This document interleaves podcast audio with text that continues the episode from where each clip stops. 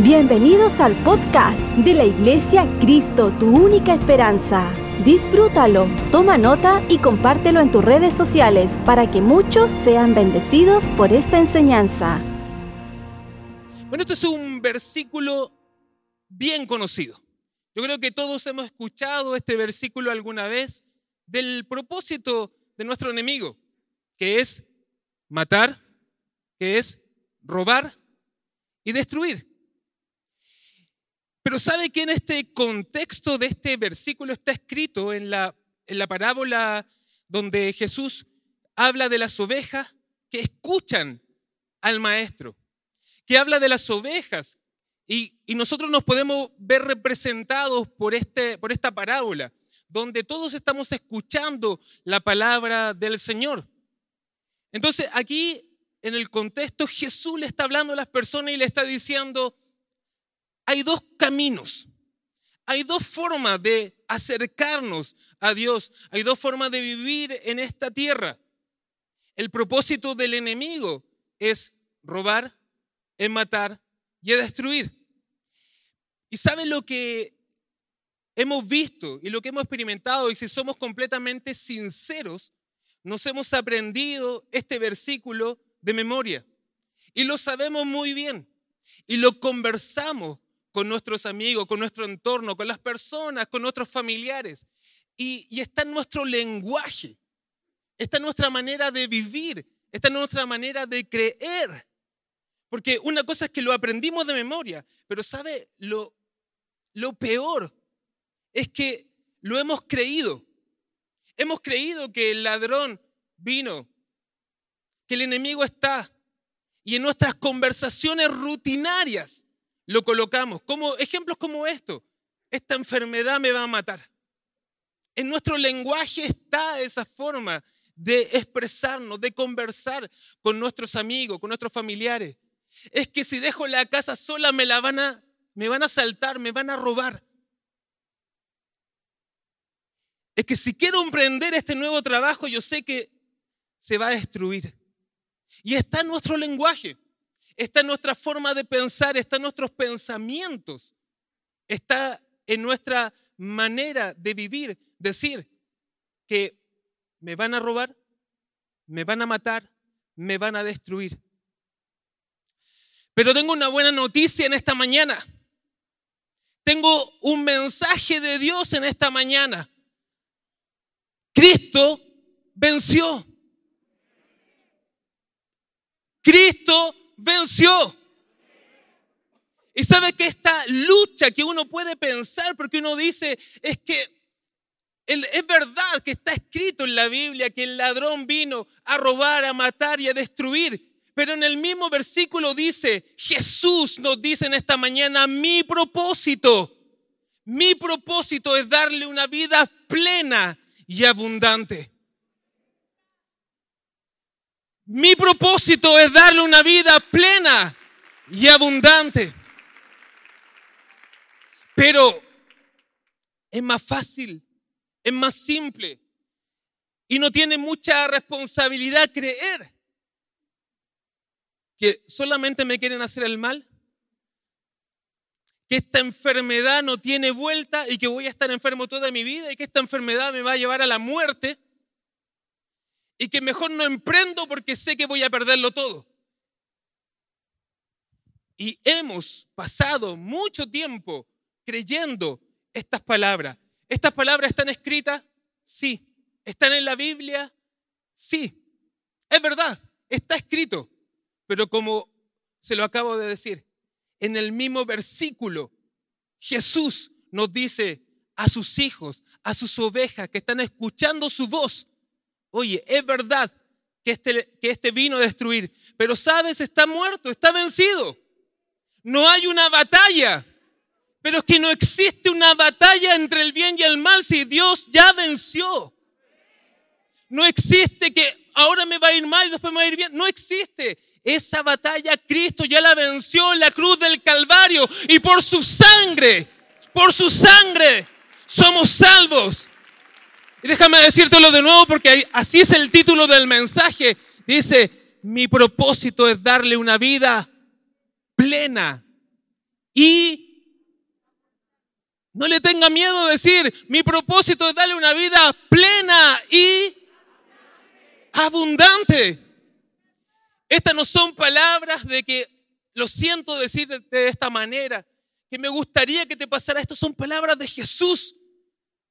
Jesús nos está diciendo, mi propósito, para que yo estoy, para que yo estoy en tu corazón, para que yo estoy en tu vida, es para darte una vida plena y abundante.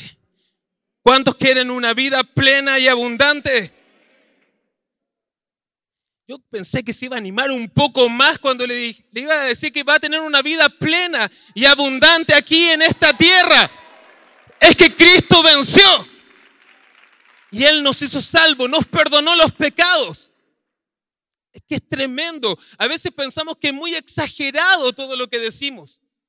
Que es una exageración, pero es que si ya me basta con que me salvó, ya me basta con que me perdonó. Pero es que Dios es grande. Dios es bueno. Y no te podría hablar de otra manera si lo que hemos vivido es que Dios es grande, Dios es bueno, Dios nos perdonó, Dios nos salvó, Dios nos sacó del hoyo. ¿Para qué? Para darte una vida plena, para que seas feliz aquí en esta tierra, para que no solamente estés llorando y pensando que te va a ir todo mal. Dios te quiere dar una buena vida aquí en esta tierra. No moriré hasta ver la bondad de Dios aquí, en la tierra de los vivientes. ¿Cuántos están vivos esta mañana? ¿Está vivo? ¿Está vivo o no está vivo?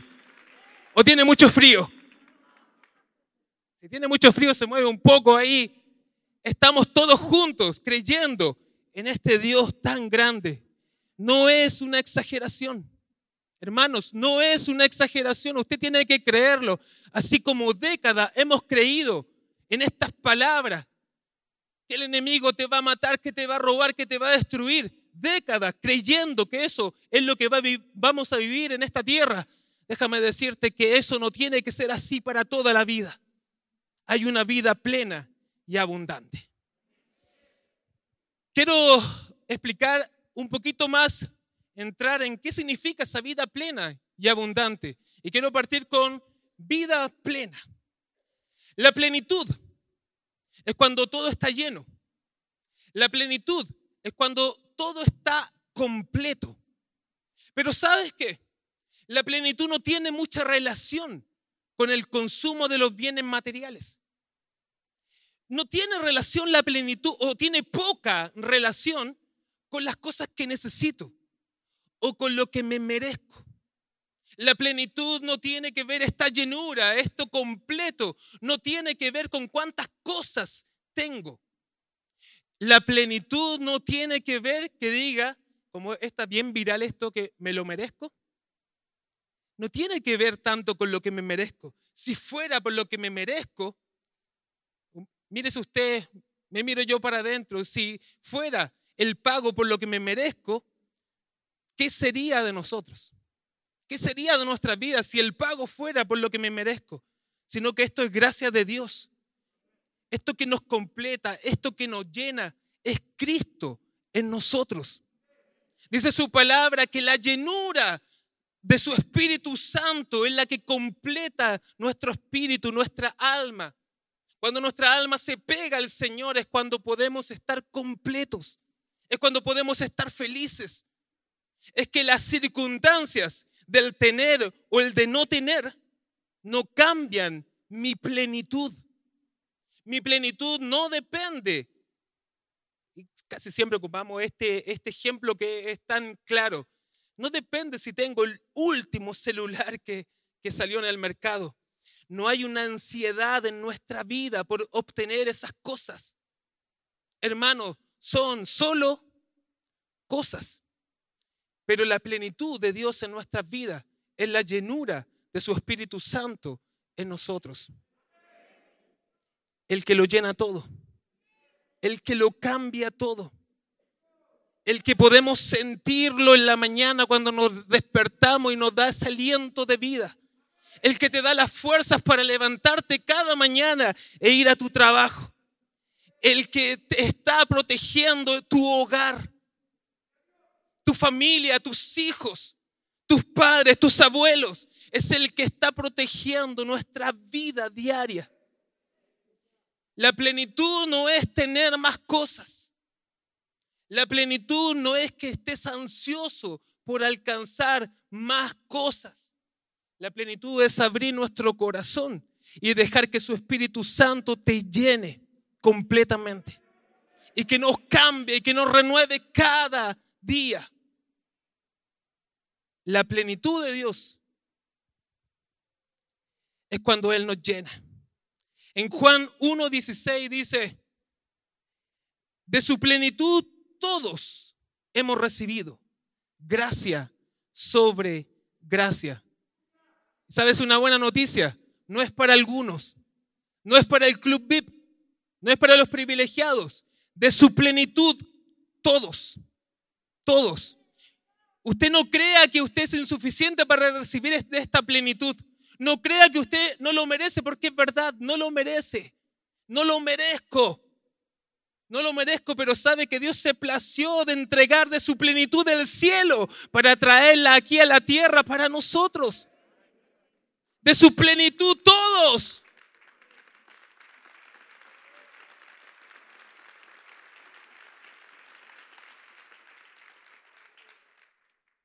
Cuando estamos plenos, es que nuestro corazón se inunda en amar a Dios.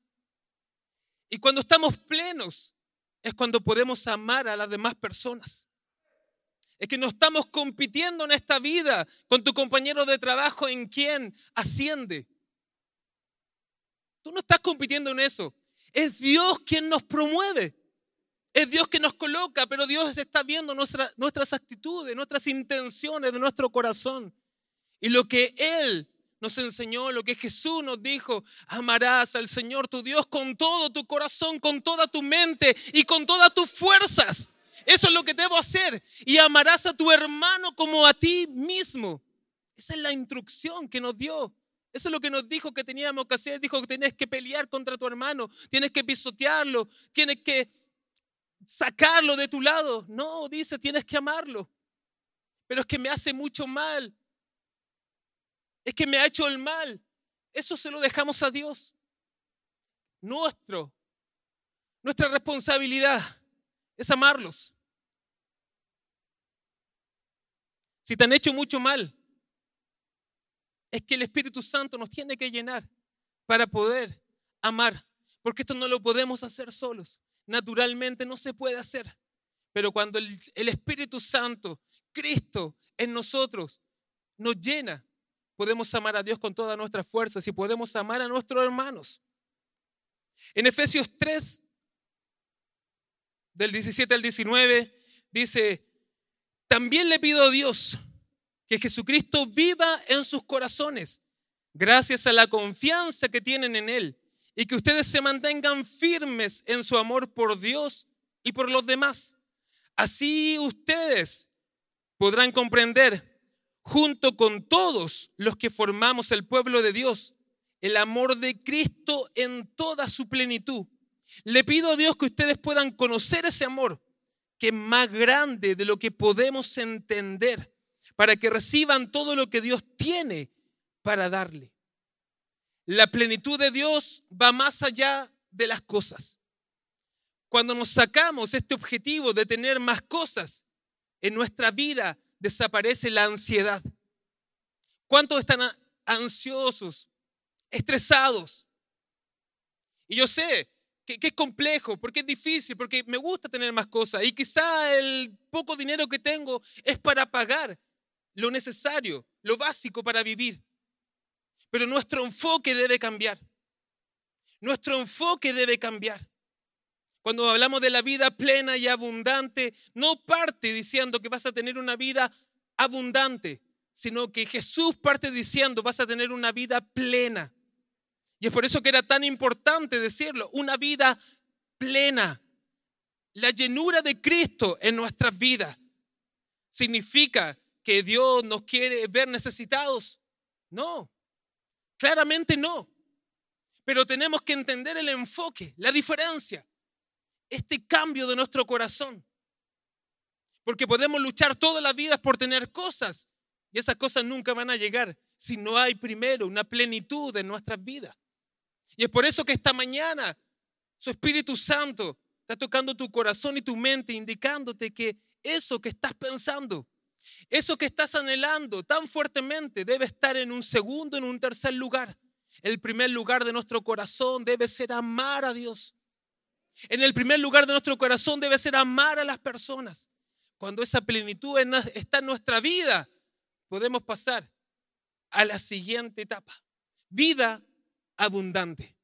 ¿Cuántos quieren una vida abundante? Una vida abundante. Al estar plenos podemos pasar a la vida abundante. Y abundancia significa un lleno total, algo que se desborda, algo que es más de lo que yo pude haber imaginado tener. Es que mi enfoque ya no fueron las cosas, mi enfoque fue Dios. Y Dios no sabe dar poco. Dios es el dueño de todas las cosas. Pero nosotros no somos los dueños. El enfoque de nuestro corazón, nosotros somos administradores de lo que Dios nos da. Y es por eso que Él está viendo nuestro corazón. ¿Para qué quieren las cosas? ¿Cuál es el enfoque en tu vida de las cosas? Esa vida abundante, ¿para qué es? Esa vida abundante es para que nosotros seamos buenos administradores, seamos personas que podamos entregarles a otros, poder ayudar a otros. Jesús nos coloca en esta tierra para poder ser de bendición para otras personas. Tu propósito, nuestro propósito, parte de nuestro propósito es que tú seas esa luz para otra persona, seas la sal para otra persona. Que tú seas el prójimo de alguien. Tú y yo podemos ser el canal de bendición, la vasija que bendice a otras personas. Dios nos da esa posibilidad de nosotros ser las personas que ayudamos a otras personas. Sabes que de forma natural nos han enseñado muchas veces cómo tener, cómo tener abundancia, cómo generar un gran patrimonio. Y cosas tan triviales y cosas tan estructuradas acá en la tierra es, por ejemplo, invertir en propiedades. Claro, da, da una seguridad, invertir, tener propiedades. Quizás invertir en la bolsa, Quizás emprender un negocio y generarle un capital. Quizás estudiar y sacar después un posgrado que nos da quizás facilidades para poder tener más. Y no estoy diciendo que no haya que hacerlo. Hay que estudiar, hay que emprender, hay que trabajar. Pero ¿dónde está nuestro corazón? ¿Dónde está nuestra confianza? Mi confianza está en, los, en el departamento que compré, que lo tengo como inversión. Mi confianza está en el negocio que pude emprender. Mi confianza está en el ahorro que tengo en el banco. Si no tengo ahorro en el banco, me desespero. ¿Dónde está mi confianza? ¿Dónde está tu confianza? Mi confianza está en las cosas que creo que me sostienen, en lo que he podido lograr, en el cartón que obtuve. Está mi confianza. ¿Dónde está nuestra confianza? Hagámonos esa pregunta. ¿Dónde está mi confianza? Porque quizás tu confianza está siendo en la casa que tienes. Quizás tu confianza está puesta en el trabajo que tienes. Quizás tu confianza está puesta en la cuenta corriente que tiene ahí algunas luquitas.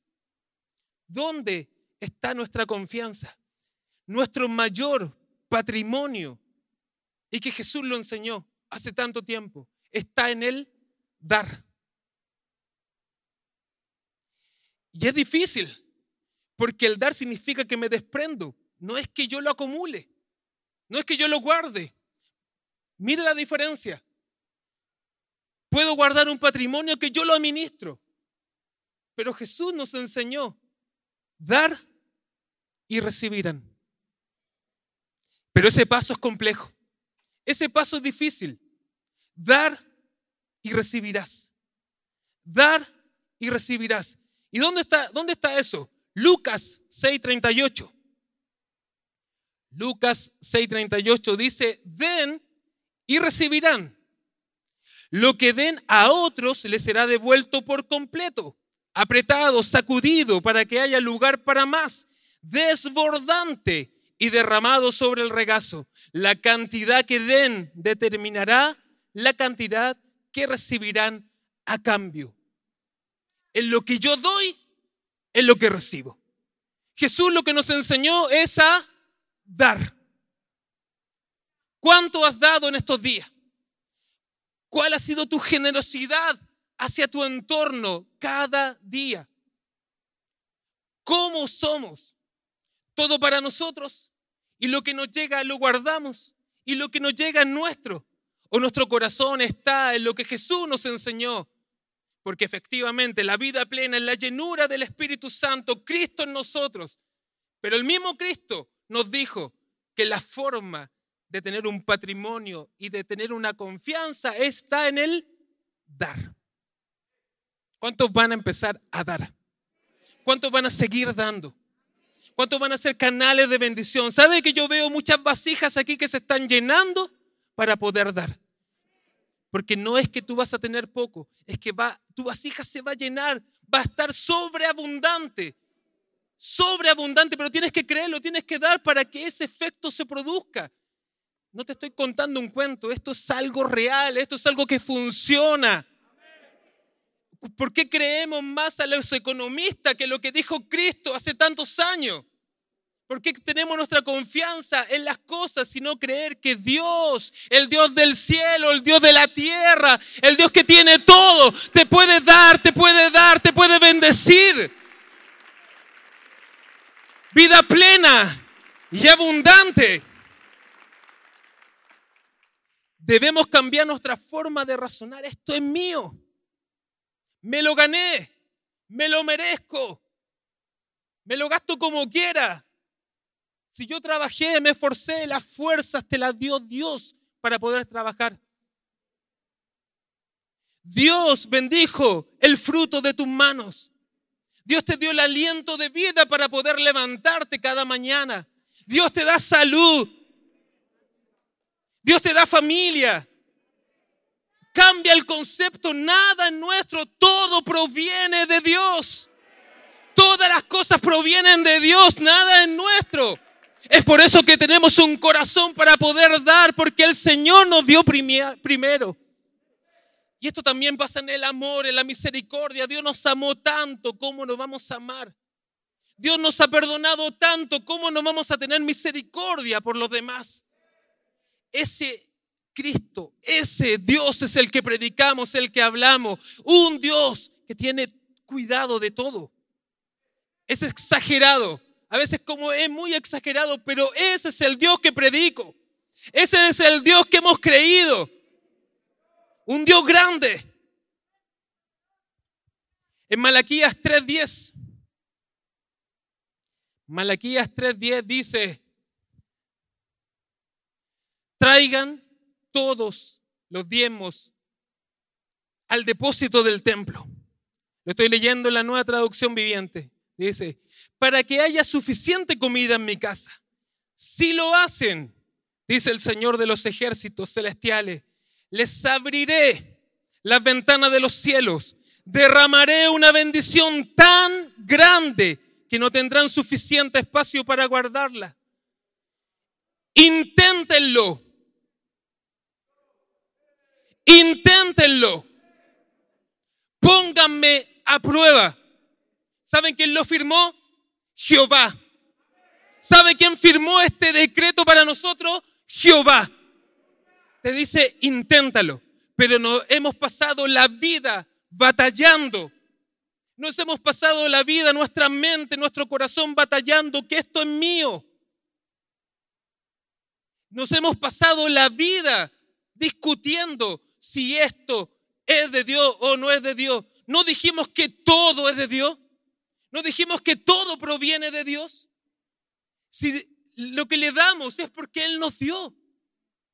Si no estás sacando de lo tuyo, estás sacando de lo que Dios te dio. Y a veces solamente ese 10% hace que nuestro corazón, que nuestra mente entorpezca los pasos de nuestra vida. Porque no confiamos en, en el dar. Preferimos tener todo. Hermanos, ese 90% Dios lo va a hacer más abundante cada día. Ese 90% se va a multiplicar como tú nunca pensaste, como tú nunca imaginaste. Ni el negocio que tú creas que te puede dar la fortaleza más grande va a ser más grande que lo que Dios ha dicho para cada uno de nosotros. Cantamos, todo se lo debo a Dios. Lo podemos decir, pero cuando tenemos que hacerlo, se nos hace complejo. Y alguno me puede estar mirando y me dice, pero sabes que si doy ese 10% no me alcanza. No me va a alcanzar para pagar. Toda la vida vamos a batallar en estar al 3 y al 4. Toda la vida vamos a estar así. O vamos a creer las palabras de Dios. Nuestro pastor nos enseñaba hace poco y nos dijo, lo nuestro es hacerlo poco, pero Dios nos coloca sobre mucho. No te pases toda la vida batallando en esto. Nada nos pertenece. Todo proviene de Dios. Cuando entiendo esto, no es que le estoy dando al Señor. Y es por eso que su palabra dice, ustedes me han robado. Duro, fuerte. Ustedes me han robado. ¿Y por qué le hemos robado? Porque lo que Él nos ha dado es parte para la bendición para las demás personas, para que alguien escuche el mensaje de Dios. En este momento estamos saliendo por toda la cadena de radio, por las plataformas. Alguien está escuchando un mensaje de esperanza que va a cambiar su vida, que va a hacer un vuelco en su vida. Y eso lo hacemos a través del modelo que Cristo nos dejó. Podemos ser canales de bendición. ¿Usted qué quiere ser? ¿Quiere ser una vasija que se guarda todo para usted o quiere ser una vasija que desborde?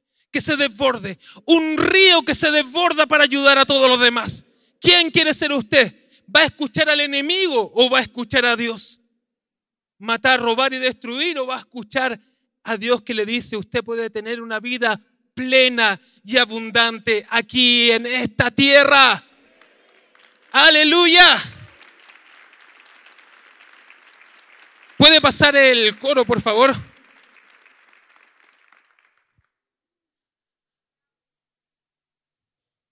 ¿Somos ovejas? ¿Somos hijos de Dios? ¿Usted dice amén? ¿A quién va a escuchar? ¿A quién va a escuchar? ¿Al enemigo que le dice, todo va a salir mal? ¿Te van a robar? ¿Vas a estar destruido? ¿Vas a morir? O vamos a escuchar las palabras de Dios que nos dijo, mi propósito es darle una vida plena y abundante. Yo no sé cuántos se animan en creer que usted va a tener una vida plena y abundante aquí en esta tierra. Quiero terminar con Efesios 3, 19 al 21. Y dice así. Pablo dice, es mi deseo que experimenten el amor de Cristo, aun cuando es demasiado grande para comprenderlo todo. Entonces serán completos con toda la plenitud de la vida y el poder que proviene de Dios. Y ahora que toda la gloria sea para Dios, quien puede lograr mucho más de lo que pudiéramos pedir o incluso imaginar mediante su gran poder que actúa en nosotros. Gloria a Él en la iglesia. Gloria a Él en la iglesia y en Cristo Jesús por todas las generaciones desde hoy y para siempre. Amén. Toda la gloria sea para Dios. Toda la gloria sea para Dios. Puede colocarse de pie y darle un fuerte aplauso a Jesús. Toda la gloria sea para Dios. El que puede hacer, hermano, mire, escuche bien esto, el que puede hacer mucho más de lo que tú puedas pedir. Nuestra mente no alcanza a entender y no vamos a alcanzar a comprender la grandeza de Dios. Pero Él, en su gran amor, se ha placido decirnos, mucho más de lo que pidas y de lo que puedas imaginar en lo que Dios tiene preparado para sus hijos, los que vamos a ser bendición para las demás personas aquí en esta tierra. Y quiero terminar solo diciendo, Jesús te dice, mi propósito es darte una vida plena y abundante. Amén. Amén. Si esta enseñanza fue de ayuda para tu vida, coméntanos en nuestras redes sociales de la Iglesia Cristo, tu única esperanza. Gracias por conectar con nosotros. Recuerda suscribirte.